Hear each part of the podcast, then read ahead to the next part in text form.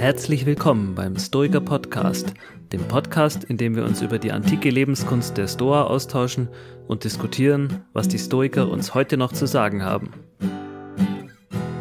Für weitere Informationen besucht uns unter www.stoikerpodcast.de. Dort findet ihr alle Folgen im Überblick mit zugehörigen Show Notes sowie Buchempfehlungen. Falls ihr Fragen und Anregungen habt, schickt diese gerne an mail@stoikerpodcast.de. In der heutigen Folge plaudern wir aus dem Nähkästchen. Nach einem halben Jahr Stoiker-Podcast ziehen wir ein Fazit. Was funktioniert für uns, was nicht? Wo haben wir noch unsere Schwierigkeiten? Und was sind die harten Brocken des Stoizismus? Herzlich willkommen zum Stoiker-Podcast. Äh, mein Name ist Ralf und heute sitzt mir auch wie immer gegenüber der Markus und der Tobias. Ja, hallo, ich bin der Markus, ich bin Wissenschaftler und psychologischer Berater. Hallo, Tobias, Ingenieur und Hobbystoiker. Ja, hallo zusammen. Also heute wollen wir ein bisschen aus dem Nähkästchen plaudern. Also ähm, euch zuhören, auch mal erzählen, okay, was, äh, was funktioniert denn bei uns gar nicht aus dem mhm. Stoizismus? Was sind eigentlich die härtesten Brocken, mit denen wir persönlich zu kämpfen haben? Was haben wir gelernt? Was haben wir vielleicht noch nicht verinnerlicht? Was wollen wir noch verinnerlichen? Was sind überhaupt unsere Lieblingsbücher? Und dass ihr uns einfach mal so ein bisschen kennenlernt und äh, auch seht, okay, das sind genauso ganz normale Menschen, die auf dem Weg zum Weisen sind. Ne? Und dass wir da ja, dass jeder seine, seine eigene Baustelle hat. Ja. Also wie wir so. ja von den, von den Stoikern wissen, der stoische Weise kommt nur alle 500 Jahre vor und äh, das Gute, die gute Nachricht für die Hörerinnen und Hörer ist, wir sind es nicht. und das wird man heute, äh, glaube ich, auch erkennen. genau, genau. genau, ja. Ja, ich bin äh, sehr gespannt. Ähm, wer möchte anfangen? Ja, äh, ich, ich übernehme gleich mal den Fackelstab. Also vielleicht äh, auch irgendwie nochmal so, wie sind wir auf die Folge gekommen? Wir sind ja jetzt mhm. doch ziemlich genau ein halbes Jahr eigentlich dabei mit dem Podcast und geben uns hier als, als Fachmänner und, und haben uns da eingearbeitet in dieses Thema und natürlich diese Übungen, die wir am Anfang auch ja, erklärt haben, selber angewandt und das haben wir jetzt irgendwie gedacht, ist einfach mal Zeit nach einem halben Jahr so ein kleines Recap zu machen. Wo stehen wir denn, wie Ralf gerade schon gesagt hat, wo stehen wir auf unserem Weg zum Weisen? Ja, wir haben mal ein bisschen was zusammengeschrieben, äh, jeder so für sich und ich fange jetzt einfach mal an, was denn bei mir so funktioniert und was nicht. Ähm, die beste historische Erkenntnis für mich war eigentlich, und da, da halte ich es ganz mit Epiktet, diese Unterscheidung, ja, was liegt bei mir und was nicht. Also das äh, war vorher auch, natürlich geistert das durch sämtliche Ratgeber irgendwie so ein bisschen mit, mit, mit durch, diese Unterscheidung, aber wenn man mit sich mit Stoizismus befasst, dann kommt man um dieses Thema nicht rum und wenn man sich dann, ja, wenn man das verinnerlicht hat, dann sieht man diese Unterscheidung eigentlich überall. Da habe ich auch eine kleine Anekdote auf Lager. Ich bin neulich mit meinem Sohn spazieren gegangen und der ist gerade irgendwie so in einem Alter, wo er dann so, ja, alles um sich herum irgendwie wahrnimmt und ja, jedes Mal, wenn ein Flugzeug über uns drüber fliegt, dann, dann schaut er hoch und sagt, oh ja, Flugzeug. Und sobald es dann aber weg ist, dann will er das nochmal sehen, weil es ihm natürlich gefallen hat. Und dann schaut er mich so erwartungsvoll an und sagt, nochmal. Und äh, genauso, wenn er irgendwelche Vögel hört, wenn er irgendwie eine Krähe hört, dann sagt er, ja, Krähe. Und dann, äh, dann ist die aber still und dann schaut er mich auch wieder an, ja, nochmal. Also der erwartet von mir, dass ich das in irgendeiner Art und Weise beeinflussen kann, ob da jetzt nochmal ein Flugzeug kommt oder nicht. Und äh, ja, wenn man sich dann so irgendwie in der Situation findet, dann sagt man, ah, mein Gott, äh, ja, das, das ist ja völlig unrealistisch, was der da von mir verlangt. Aber wenn man da mal so ein bisschen darüber nachreflektiert, ist man selber oft ja auch nicht anders irgendwie, dass man irgendwie Sachen sich, sich wünscht oder, oder lamentiert oder sagt, oh, nochmal, obwohl man überhaupt keinen Einfluss drauf hat. Also mhm. da diesen Situationen erkenne ich dann immer wieder äh, den, den Epiktet immer, wie er auf meiner Schulter steht und dann, dann sagt, ne, äh, äh. ja, hier, hier geht's loszulassen. Ich kann das natürlich meinem Sohn noch nicht vermitteln, aber das ist jedes Mal so ein schöner Erinnerer, dass man selber vielleicht nicht ganz so extrem ist, aber doch bis zu einem gewissen Grad, dass sich auch immer wieder da, äh, da in die Falle geht. Mhm. Hast du das, äh, wenn ich das mal nachfragen darf, auch bei, äh, bei positiven Ereignissen? Also sehr häufig in der Literatur und auch sehr häufig, glaube ich, wenn wir darüber sprechen, über die Kontrollbedingungen, haben wir ja so Dinge im Kopf wie ähm, wenn schlimme Dinge passieren. Mhm. Oder ne, also die können nicht, die können, müssen wir einfach ziehen lassen, die können wir nicht kontrollieren, da haben wir keinen Einfluss drauf. Aber das gleiche gilt ja auch für, für positive Sachen, große Erfolge im Beruf beispielsweise, mhm. die neue mhm. Liebe, die gekommen ist oder was auch immer. Ne? Also nur als äh, Beispiel, genau. Mhm, mh. Ja, äh, interessant, was du sagst. So habe ich das, also ich benutze das eigentlich hauptsächlich als Werkzeug, um um sozusagen negative Sachen oder äh, un unerwünschte Sachen ja, geistig loszulassen, damit ich mich da nicht irgendwie verbeiß. Aber so auf die positiven Sachen habe ich es ehrlich gesagt noch gar nicht so angewandt. Mhm. In die verbeiße ich mich gern. ja, also das, das, ist so ein bisschen diese, so eine grundlegende Erkenntnis äh, aus dem Stoizismus, die mir eigentlich da wirklich weiterhilft im Alltag. Und eine Übung, die bei mir super funktioniert, ist dieser Blick von oben. Wir haben es ja schon etliche Male äh, angedeutet, dieses Rauszoomen, zeitlich, räumlich.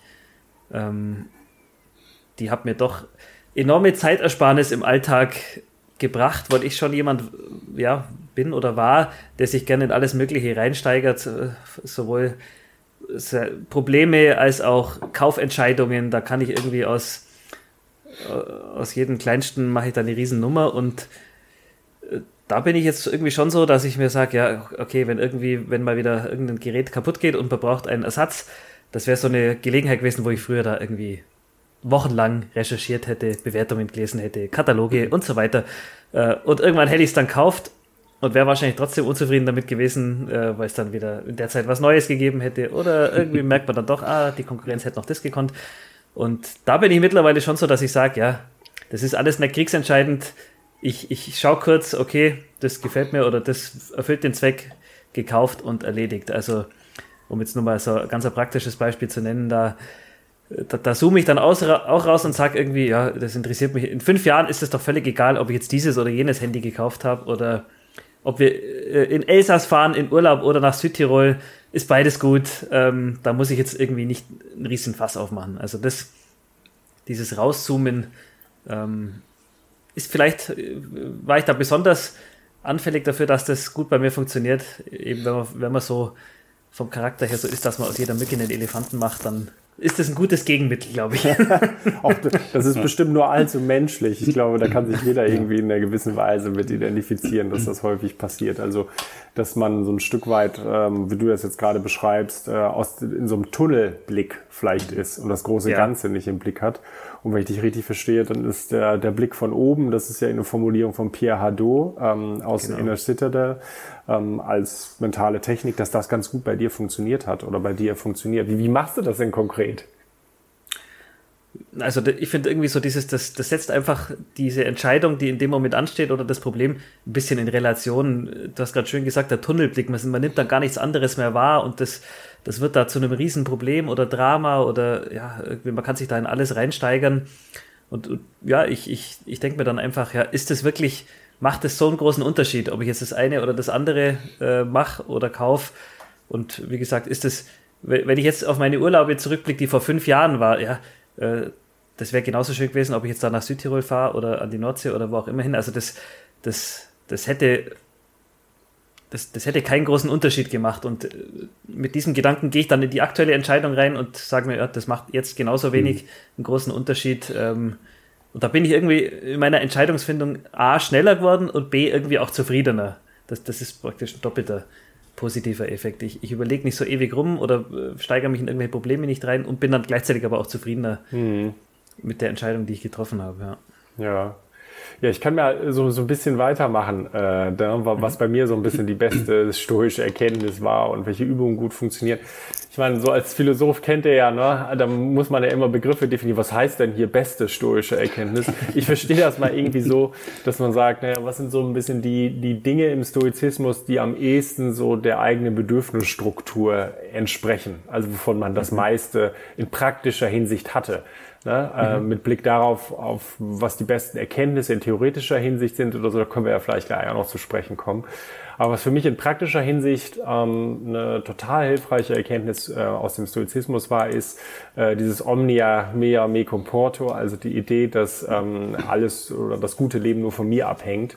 Das mhm. gibt einem extrem viel Selbstwirksamkeit ähm, und vor allen Dingen auch die die, die Erkenntnis und die Idee, dass, naja, also das gute Leben, das ist in meiner Hand. Ne?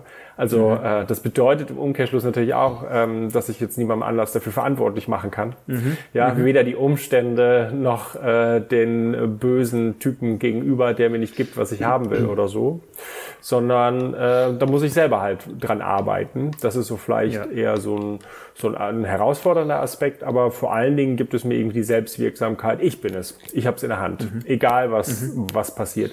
Und das ist irgendwie eine, eine schöne Sache, insbesondere wenn man so in einer Welt lebt, ähm, so wie ja. wir das derzeit tun, wo einem ja eher das Gefühl gegeben wird, Mensch, wenn du dieses Parfüm oder dieses Auto nicht hast, dann wird dein Leben total der epische Fehler sein.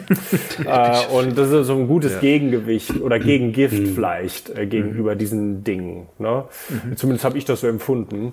Ja, äh, das, das andere, stimmt, was du mit dem Blick von oben beschreibst, ähm, also dieses Gefühl, Teil von etwas Größerem zu sein, fand ich auch oder ist für mich auch sehr hilfreich.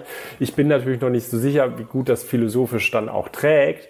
Aber die, die Idee, dass wir, ähm, ja, also dass wir nicht in einer zwecklosen, äh, konfusen, kausal determinierten Welt leben, sondern in einer, die durchaus einen Sinn und Zweck hat, in dem man sich eingliedern kann, ist eine, die einem auch eine gewisse Sicherheit und Ruhe gibt. Es ist natürlich mhm. immer noch schwierig, seinen Platz in dieser Welt zu finden. Ja, das wussten auch die Stoiker. Nichtsdestotrotz ist es so, dass äh, es diesen Platz gibt. Und mhm. das lässt einen ein Stück weit auch nicht alleine fühlen. Ne? Also man ist mhm. sozusagen nicht mhm. alleine. Ne? Es gibt von einem Romantiker, Woodworth, ähm, der bringt das Gefühl im 19. Jahrhundert so ein bisschen auf den, auf den Punkt.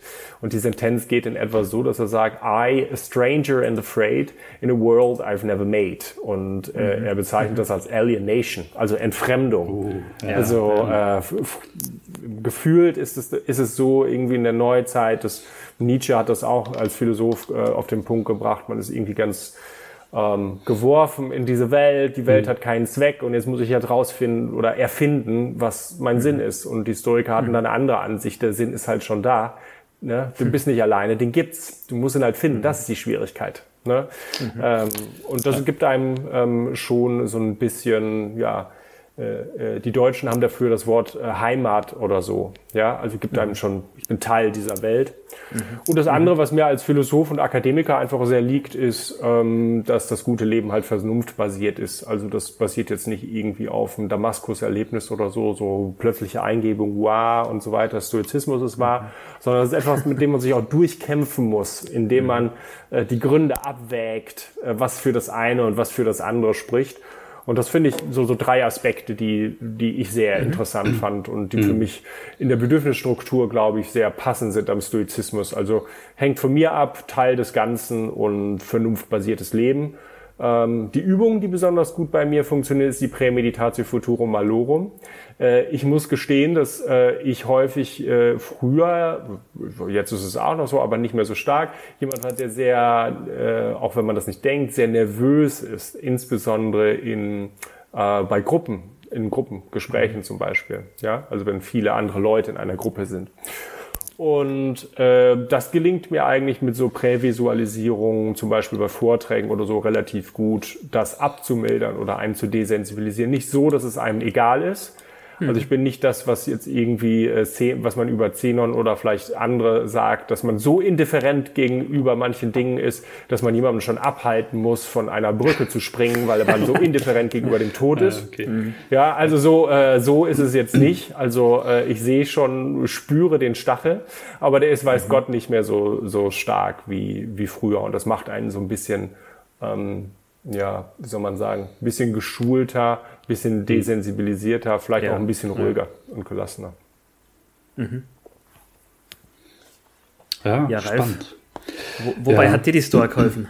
Oh Mann, ja, also ich muss das, ich muss am Prinzip schon mit, mit einem kleinen Disclaimer anfangen, weil gleich kommt erstmal so eine kleine Geschichte, ne, so, ähm, vielleicht dann doch recht unstoig, weil es sehr viel mit Emotionen zu tun hat und es wird gleich so um, um Eifersucht gehen. Im Prinzip Eifersucht und Neid, das große Thema habe ich mir mal rausgesucht als großer Bereich, wo mir viele stoische Gedanken geholfen haben. Und im Prinzip ist es ja so, ich meine, die wenigsten kommen aus äh, Freude an der Vernunft zum Stoizismus, sondern viele haben vielleicht irgendwo denken, okay, was könnte mir eigentlich in irgendeiner Situation zukünftig helfen, um dann nicht äh, zu viel Drama oder sowas zu machen. Mhm. Ähm, Genau. Also es geht jetzt gleich um irgendwie so, so, so eine Partysituation, weißt du, wo du so siehst, wie äh, also du bist mit deiner Freundin auf einer Party zum Beispiel, du hast dann hier so dieses Standard, so irgendwie gedimmtes Licht, bunte Deko, ein bisschen Musik im Hintergrund und Flaschenklirren, diese ganze Standard unstoische Party, ne, siehe Weihnachtsfolge.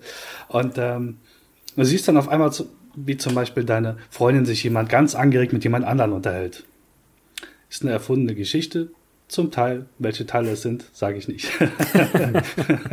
Aber meine innere Drama Queen spielt auf jeden Fall mit, von daher ist, wird, wird, wird das wahr sein. So, und die innere Drama Queen in mir, die sehr unstoisch ist, aber auch noch da ist, aber auch irgendwie, ich sag mal, beherrschbar ist oder beherrscht werden kann durch den inneren Stoiker, sieht dann, oh Mann, die unterhalten sich ganz angeregt.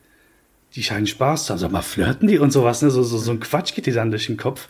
Und dann, oh, was, was, was, also ne, dann eskaliert das oder kann eskalieren oder ist vielleicht auch mal in der Vergangenheit im Kopf zumindest eskaliert, so mhm. mulmiges Gefühl im Bauch, vielleicht ein bisschen wütend, vielleicht ein bisschen Selbstzweifel und merkst, oh, der Puls und naja, was, was hätte mein vergangenes Selbst gemacht oder was hat es vielleicht gemacht? gesagt, okay, ich brauche jetzt die Aufmerksamkeit, ich muss dir zeigen, wer hier so der, der, der Wolf ist oder sowas mhm. quasi, ne? Dann, hey, komm mal rüber, du was zeigen, irgendwas reden oder sowas.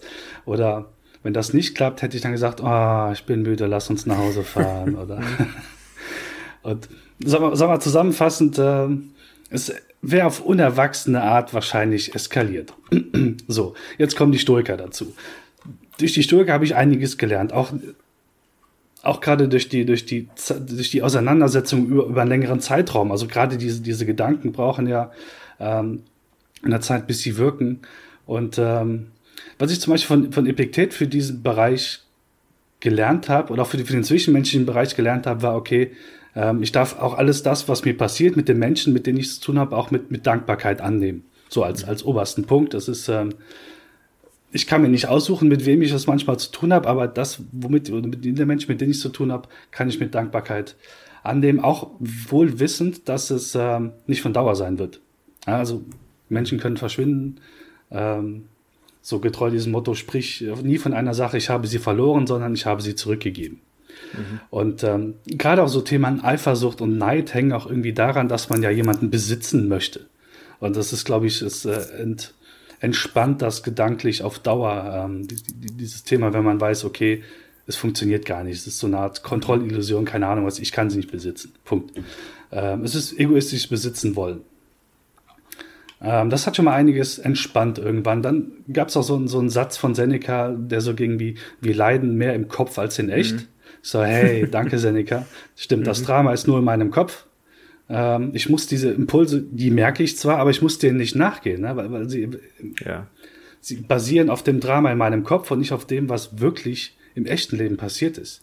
Oder man könnte auch die Idee von Viktor Frankl hernehmen, zu sagen, okay, dann zwischen diesem Reiz, diesen Impulsen und meiner Reaktion liegt immer noch meine Freiheit, die, die richtige Reaktion zu wählen, die angemessen ist. Ähm und dann gab es auch noch einen, einen besonderen Gedanken, den ich gerade für Beziehungen pflegen möchte.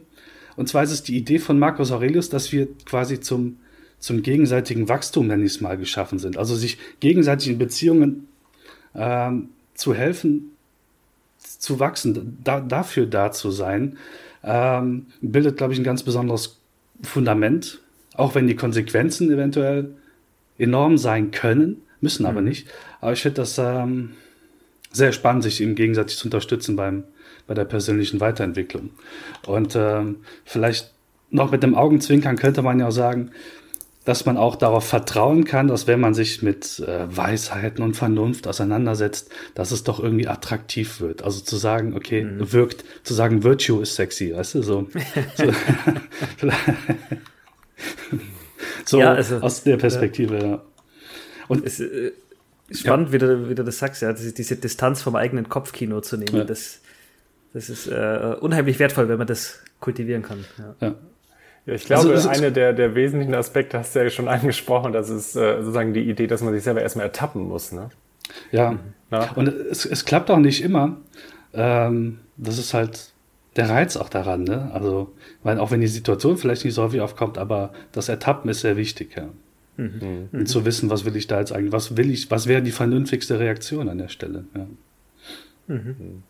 Ja, und das andere ist, glaube ich, auch, das hast du ja auch beschrieben, so ein bisschen diese kognitive Distanzierung von den Sachen. Das eine ist ja sozusagen ja. zu erkennen, dass man neidisch oder ärgerlich ja. oder wütend oder ängstlich ist. Und das andere ist nicht von dem irgendwie weggeschwemmt zu werden von den Gefühlen. Ne? Ja. Also häufig ist es ja so, zumindest geht es mir im Alltag so, wenn ich richtig ärgerlich bin, merke echt sehr gut, dass ich ärgerlich bin. Ne? Aber das, was am besten hilft, ist echt, lauf jetzt weg, ja? sonst äh, willst du Blut sehen. Ne? Also sonst wird man halt weggeschwemmt von den Gefühlen. Genau, ja. Ne? Das ich, ja. ja. Hm. Und da fand ich irgendwie deinen Hinweis auch total hilfreich ähm, von, von Seneca, der ja, glaube ich, in mehrfacher Hinsicht von Epiktet oder ähm, dann auch von Marc Aurel aufgegriffen wird, dass es halt nicht unsere, dass es nicht die Dinge in der Realität sind, die uns Angst genau. oder Furcht oder wütend machen ja. oder sowas, sondern dass es unsere Interpretationen der Situationen sind ne? oder unsere Deutung, mhm. unsere Vorstellung. Und dadurch sind sie ja wieder verfügbar. Also sobald ich das jetzt erstmal irgendwie kapiert habe, kann ich mich, ja. kann ich dann damit umgehen, ob das eine angemessene Wertung ist. Ja. Ich finde das beim Thema ähm, ja, Wut ähm, oder vielleicht auch Neid irgendwie ganz interessant noch mit, was bei mir auch ganz gut klappt, mit einer physikalischen ähm, Definition mhm. zu arbeiten. Also das, was so, so wird es bei Pierre Hadot genannt, dass man die jeweilige Situation, so Lehrer würden heute sagen, ähm, mit dem Sachohr äh, hört. Mhm. Ne? Ja. Mhm. Also äh, ich sehe nicht, dass meine Freundin mit jemandem anders flirtet äh, und das ist schlimm, sondern ich sehe, dass sie mit jemandem anders spricht und Informationen austauscht. Genau. genau. Ja, Punkt. So. Mhm. Und äh, das, das ähm, entschärft häufig schon etwas. Natürlich, wenn das Kind ja. jetzt im Brunnen gefallen ist und so weiter und die Emotion schon besonders intensiv ist, muss man vielleicht noch ein bisschen härter vorgehen oder anders vorgehen. Aber das ist erstmal so als Grundeinstellung, ne? auf dem Sachohr hören und auf, ich weiß nicht, ob es sowas gibt, auf dem Sachauge äh, sehen. ja, also das, das ist vielleicht auch eine gute Strategie. Das stimmt. Ja. Das ja. passt gut. Und, und was mir eben, womit ich an, anfangs eingeleitet habe, also was mir aufgefallen ist, halt diese, was auch wertvoll ist, ist halt diese, diese längere Beschäftigung, also mit, mit, mit diesen stoischen Ideen auch und manchmal das auch im, im Kopf halt durchzuspielen, was es bedeutet. Und dann kommt dieser Satz, der auch von Marc Aurel stammt, so, da, auf Dauer nimmt die Seele die Farbe deiner Gedanken an. Ja. Eben drückt drück das genau das aus. Es, es braucht Zeit, gut, gut Ding will Weile haben. Ähm, mich zu kasteien, weil es in dem aktuell akuten Moment oder eben danach nicht funktioniert hat, ist mhm. kontraproduktiv. Also ich glaube, man kann, kann vertrauen, wenn man, wenn man sich häufig in einem guten Zustand damit auseinandersetzt, dass es dann auch einfach früh Früchte, also schnell Früchte trägt, ohne dass man es auch merkt. Na, also mhm. du, du merkst ja gar nicht, dass du in einer Situation, die damals vielleicht äh, Wut oder Eifersucht ausgelöst hat, dass es das jetzt nicht mehr tut, sondern du gehst einfach konstruktiv damit anders um, weil du irgendwie einen anderen Wert da drin auf einmal entdeckst. Ähm, ja, also allein die, diese Vorstellung, dass man da früher dann irgendwie ja. sich gedanklich reingesteigert hätte, äh, jetzt spricht die da mit jemand anders und äh, spielen sich schon alle möglichen Szenarien im, im eigenen Kopf ab, da den Punkt sagen zu können, na gut, äh, vielleicht spielen sich diese Szenarien jetzt immer noch in meinem Kopf ab, aber äh, so ja. nicht, Freunde, so nach dem Motto, ich, ich, ich glaube glaub euch nicht, was, was ihr mir da erzählt, äh, die, die ganzen Szenarien, die da im Kopf ablaufen. Also so, das, das hat ja auch was unheimlich Befreiendes, selbst wenn, wenn man diese Bilder im Kopf hat, sagen zu können, ja gut, das sind halt irgendwelche Bilder, ja. die, die müssen noch lange nicht der Realität entsprechen. Ja, ich, ich höre die Drama Queen singen, aber den Stoiker dann auch ähm, philosophieren und äh, den richtigen Platz zuweisen, sozusagen im Orchester im Kopf. Ja, das ist ja auch schon eine wichtige Form der kognitiven Distanzierung, wenn man ja. den äh, inneren Stimmen, die man ist, wenn man jetzt mal so reden darf, äh, Namen gibt und dadurch ein Stück weit eben auch sich dezentriert. Ne, und distanziert von denen, dann kann man die auch verfügbar machen oder möglicherweise mit denen reden oder wie auch immer man äh, das dann psychologisch machen will. Das hört sich ja so an, als wenn wir alle so groß davon profitiert haben vom, von der Beschäftigung auch mit dem Stoizismus. Was sind denn für euch so die härtesten Brocken? Ja, da gibt's da gibt's absolut Brocken. Also vielleicht noch, äh, weil wir vorher gehabt haben, Übungen, die gut funktionieren, habe ich noch eine auf Lager, die bei mir überhaupt nicht funktioniert. Mhm. Und zwar sind das die Mementos. Ähm, Sinnsprüche, äh, kurze, kompakte Sprüche. Du hast vorher schon das äh, Omnia mea me comporto äh, erwähnt, äh, Memento mori, amor fati, diese ganzen Sprüche, äh, die die Stoiker da im Repertoire haben. Bei mir ist es immer so, ich habe mir da auch mal was irgendwie zusammengeschrieben, so eine kleine morgendliche Affirmation und die an den Spiegel gehangen. Und das, das guckt sich bei mir unheimlich schnell weg. Die ersten zwei Tage lese ich es noch durch äh, während dem Zähneputzen und das, das äh, pusht mich richtig und danach, ach ja, genau, äh, habe ich heute früh vergessen zu lesen und irgendwann nehme ich es gar nicht mehr wahr. Das hängt zwar dann am Spiegel und ich nehme es gar nicht mehr wahr und genauso geht es mir bei diesen, bei so Sprüchen irgendwie, da, das, das lässt zu schnell, der Effekt lässt zu schnell nach bei mir. Also ich muss, ich muss da diese Inhalte immer wieder in neues Gewand verpackt ähm, sehen, mhm.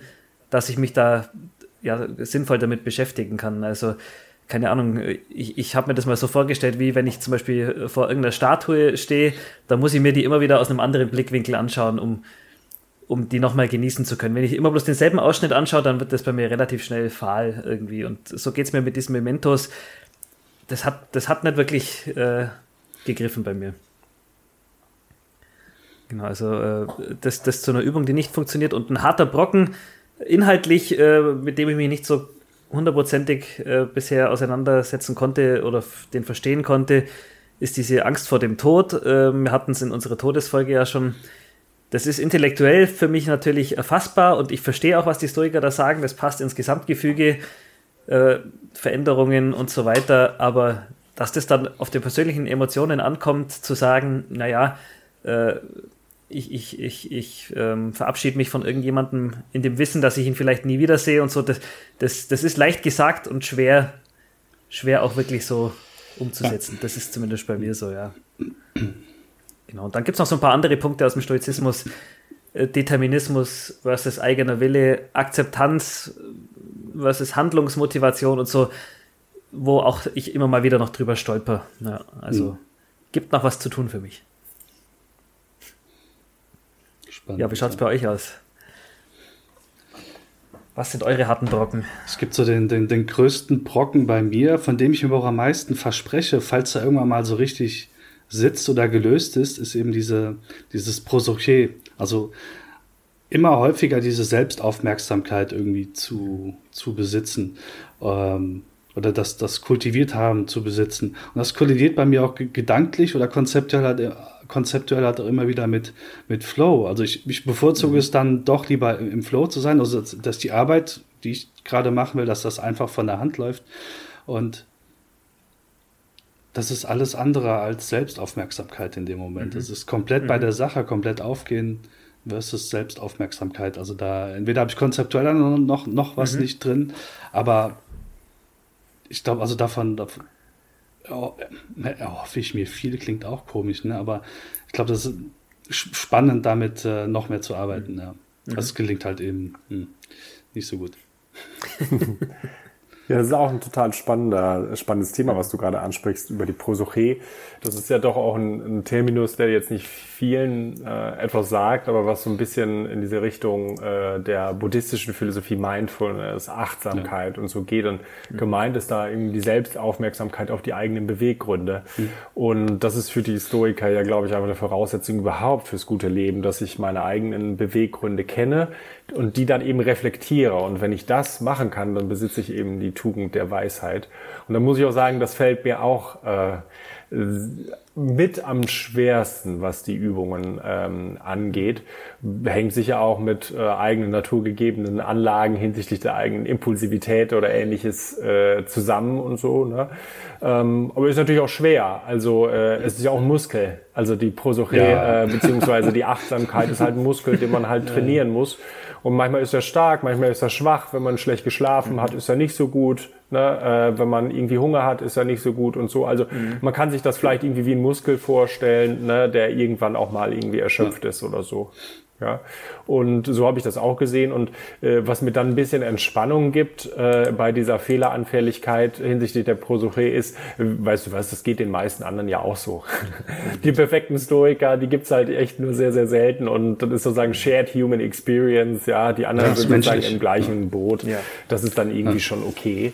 Ich finde in theoretischer Hinsicht den dicksten Brocken oder das dickste Brett, was irgendwie zu bohren ist, diese, diese Idee des Lebens im Einklang mit der Natur. Da haben wir auch schon besprochen, dass es verschiedene Facetten hat. Hm. Aber eine ist sicherlich diejenige, dass man so Teil von etwas größerem Ganzen ist und dass seinen Platz in einem zweckhaften großen Ganzen einnimmt. Ne? Hm. Und dahinter steckt natürlich, auch wenn die Historiker diese Ideen noch nicht hatten, so etwas wie die Vorstellung, dass es so einen Sinn oder Zweck des Lebens oder des gesamten Lebens, des Universums Universums und so gibt. Und da muss ich ganz ehrlich sagen, bin ich in philosophischer Hinsicht, so gerne ich, habe ich ja eben gesagt, dieses Bedürfnis befriedigt haben möchte, in theoretischer Hinsicht nicht sicher, ob sich das mhm. tatsächlich rechtfertigen lässt. Und da würde ich, glaube ich, in Zukunft noch mal ein bisschen drüber nachdenken. Und das wäre auch einer der, der Dinge, die ich an dem Stoizismus ähm, sehr schätze, aber auch ein dicker Brocken noch ist. Nämlich, das sollte jetzt nicht so überkommen, wir haben ja die ganze Zeit drüber schon, was hat uns das gebracht in praktischer Hinsicht. Das ist nicht nur eine Lifehack-Philosophie, so nach dem Motto, wir fühlen uns besser, ja. sondern die Dinge, ja. die wir da tun, haben eine tiefere Begründung innerhalb der Theorie. Das heißt, äh, wenn wir wirklich Stoiker oder stoische Weisen werden wollen, schaffen wir vermutlich nicht, aber wenn wir uns darin hin entwickeln wollen, dann müssen wir uns in der Theorie sehr gut auskennen.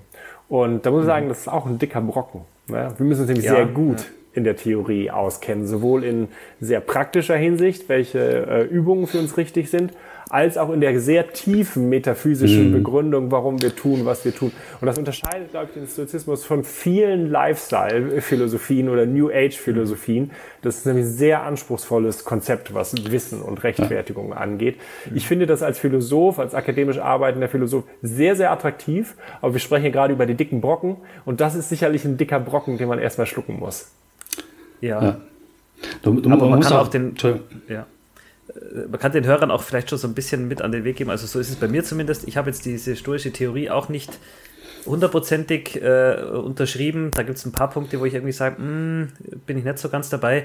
Aber dennoch ähm, hat die mir enorm weitergeholfen, jetzt mhm. sowohl als Grundlage für die Übungen als auch ganz äh, prinzipiell. Also da sind, da sind sehr viele gute Sachen mit dabei, auch wenn man sie nicht hundertprozentig unterschreibt. Also man muss jetzt nicht irgendwie von A bis Z ähm, ja, akzeptieren oder, oder auch vielleicht können. Ähm, den Nutzen, der ergibt sich auch schon einfach, wenn man sich damit befasst.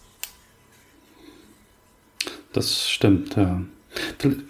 Also mir ist halt aufgefallen, gerade bei der Beschäftigung mit, mit der Physik, wenn du tiefer gehen willst, musst du auch ganz andere Literatur wählen, die sich, also dann, dann ist man wahrscheinlich bei, bei, bei einem Forschner oder bei Originalquellen, die einfach die, äh, die zum, zum Teil verschachtelte oder kom komplexe Physik dann immer noch wissenschaftlich hart aufgearbeitet haben, aber es ja. ist dann auch keine seichte Kost mehr, aber irgendwann darf ja. man da einsteigen. Man würde ja gerne den, den Hörerinnen und Hörern so auf den Weg geben, Mensch, das ist so ganz nett und ein Add-on, wenn man das auch lesen kann, diese schwierige akademische Kost. Ja, wenn du Zeit hast, dann mach das auch. Aber, was ich ja gerade gesagt habe, ist, das gehört dazu. Ja, ja und ja. das ist ein dicker Brocken, ne? mhm. äh, weil mhm. man nicht einfach sagen kann, mach mal ein bisschen zehn Minuten Meditatio hier, mach mal äh, da die, mach mal da den Blick von oben und dann wird das schon mhm. irgendwie alles gut werden, sondern wir müssen uns auch echt in die Theorie verbeißen und zum Teil eben auch tief da reingehen. Zumindest fordert das der Stoizismus von uns. Äh, ich sage ja nicht, dass es richtig ist, sondern ich, ich sage nur, dass das Teil der Philosophie ist und deshalb ist es auch für viele ein dicker Brocken und weil es anspruchsvoll ist. Ja. Mhm. Ne, ist kein Kätzchen streicheln.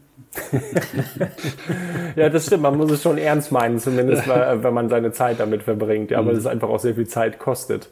Äh, ja. Jetzt müssen wir zum Abschluss, glaube ich, auch noch, oder ich habe, sonst, sonst müsste mich irgendwie anhalten, wenn ich zu schnell vorgespult habe. Aber zum, zum Abschluss wollten wir, glaube ich, noch über Bücher äh, sprechen. Ja, ne? Bücher. Ja. Genau.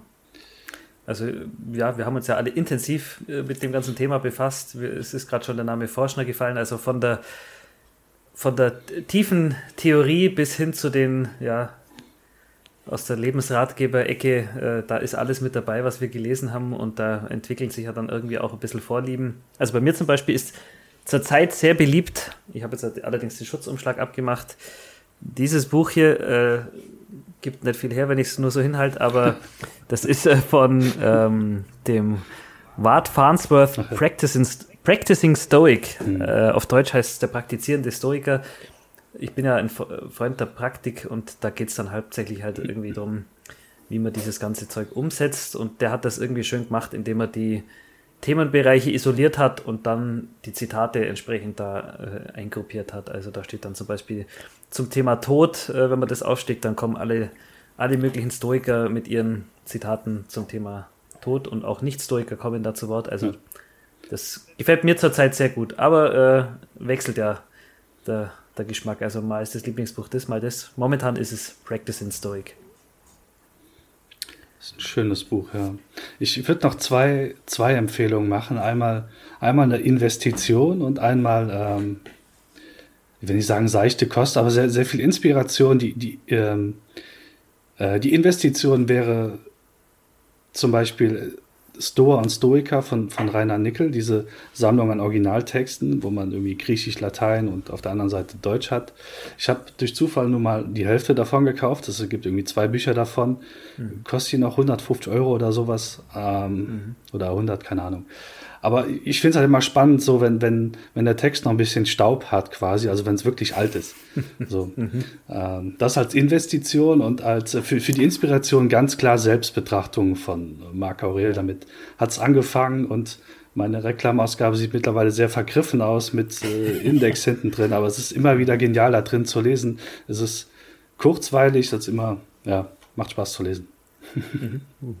Also bei mir muss ich sagen, ähm, die liebsten stoischen Bücher hängen immer so ein bisschen von der Tagesform ab. Also wenn ich gerade so ein bisschen in so einer akademischen Suchphase bin, dann lese ich halt irgendwie tief in, in die Sekundärliteratur und natürlich auch in den Primärquellen und so. Ähm, wenn ich vielleicht irgendwie in einer anderen Phase gerade bin, wo ich bestimmte Fragen äh, habe, gibt es auch irgendwie Phasen, wo ich dann in Selbsthilfeliteratur ähm, gucke. Im Moment finde ich es besonders gewinnbringend und kreativ, einfach mal äh, Sachen zu lesen, die irgendwie ganz gegen den Strich gehen. Und da finde ich ein Buch ganz spannend im Bereich des, des Stoizismus. Das ist von dem Simon Rue und das heißt ähm, The Poet and the Sage. Und das ist weder ein akademisches Buch, äh, noch ist es irgendwie ein Selbsthilferatgeber, sondern es ist eigentlich gute Literatur geschrieben. Mhm. Und zwar in so einem, ähm, ja, in einem Englisch äh, vergleichbar mit der King James Bibel, wenn, wenn Leute die mal kennen. Ähm, das heißt, das ist eigentlich ein klassischer Bildungsroman eines Poeten, äh, der sich von einem Sage, also einem Weisen, belehren lässt und richtig schön kurz gemacht für jeden Tag irgendwie so eine, so eine Geschichte, muss man sagen, obwohl es eben nicht so aufgemacht ist, dass man das irgendwie Tag eins, Tag zwei oder so, also nicht als Selbsthilfe mhm. aufgemacht. Und ein Stück weit Selbstoffenbarung des Autoren, aber auch etwas, wo man selber sehr viel, ohne dass er seinen eigenen Namen nennt, ähm, aber auch etwas, wo man sich selber wiederfindet. Und das finde ich macht so Denkbewegung hin zum Stoizismus mhm. sehr nachvollziehbar. Also man kann sich da so reinfühlen. Also es ist mhm. nicht einfach der theoretische Nachvollzug von Theoriebausteinen, und es ist auch nicht, ich habe jetzt dreimal die Prämeditatio gemacht, sondern man zoomt sich in diese Geschichte so rein. Das ist also eine, eine spannende Geschichte, die so ein bisschen gegen den Strich von all dem geht, was man sonst so liest über den Stoizismus. Und deshalb finde ich es finde ich ganz spannend, dieses Buch auch mal den Leuten zu empfehlen, wenn die ein bisschen müde sind äh, von dem, was man sonst so auf dem Buch Buchmarkt irgendwo findet. Ja, spannend. Ja. Wir werden es verlinken. Also genau. in den Show Notes gibt es einen Link zu der Seite mit unseren Empfehlungen. Ja. Ja, damit haben wir, glaube ich, die Lage der Stoiker für heute hinreichend äh, erörtert. Oder haben wir noch was vergessen? Was meint ihr? Äh, vielleicht noch eine Anmerkung, wenn man sich ein bisschen mit dem Thema beschäftigt oder dann auch tiefer einsteigt, so ist es mir zumindest gegangen, dann wird man irgendwie diese Ideen und Konzepte der Stoiker überall wiedersehen, also sowohl im Alltag als auch in Filmen, äh, in anderen Büchern, die jetzt gar nicht sich mit dem Thema befassen. Bei mir war es zum Beispiel so ein Aha-Erlebnis. Äh, ich fand den Film und auch das Buch Fight Club schon immer unheimlich hm. äh, spannend und als ich mich dann mit dem Thema Stoizismus befasst habe, habe ich auf einmal gesagt, ah, da ganz viele Ideen, was die alten, alten Stoiker da äh, vorgebracht haben, die stecken auch da mit drin, äh, auch in dieser Figur von dem Tyler Durden, der da vieles predigt, was auch ein Seneca hätte sagen können. Und ähm, so, so ging es mir zumindest. Ich sehe jetzt mittlerweile diese stoischen Ideen überall und das ist auch sehr spannend. Ja. Mhm. Schön, ne? Ja, ist so ein bisschen so, wenn man gerade ein Auto kaufen will, ne? Wenn man sich jetzt irgendwie, ja, äh, genau. Äh, keine Ahnung, ich sag mal, ein VW kaufen will. Ich glaube, im Podcast darf man das machen, das ist auch nicht als Werbung gedacht. Dann sieht man auf einmal irgendwo überall VWs rumfahren. Und wenn man sich mit dem Stoizismus beschäftigt, sieht man dann irgendwie ganz viele genau. Anleihen und so. Das ist wahrscheinlich genau. auch so ein psychologischer Effekt, den man, den man da hat. Ja, dann haben wir heute, glaube ich, ähm, alles gut erstmal abgefrühstückt und für uns erstmal einen Kassensturz gemacht. Ich hoffe, den Hörerinnen mhm. und Hörern hat es gefallen und mhm. äh, ja, haben so ein bisschen was über unsere Entwicklungsgeschichte irgendwie erfahren. Genau. Und wir sind ganz gespannt auf Rückmeldungen, Fragen, Anmerkungen, äh, so nach dem Motto, das habe ich ja überhaupt nicht von euch gedacht. Auch das ist immer herzlich willkommen. Und an dieser genau, Stelle genau. sollten wir, glaube ich, auch nochmal sagen, ganz herzlichen Dank für all den, die vielen E-Mails, den Zuspruch, den mhm. wir bekommen, natürlich auch die Spenden, ja. ähm, die, die für uns sehr hilfreich sind. Und genau. dann verabschieden wir uns einfach bis zum nächsten Mal. Genau. Jawohl, macht's vielen gut. Dank. Ciao. Also, macht's gut. Ciao, ciao. Vielen Dank fürs Zuhören beim Stoiker Podcast.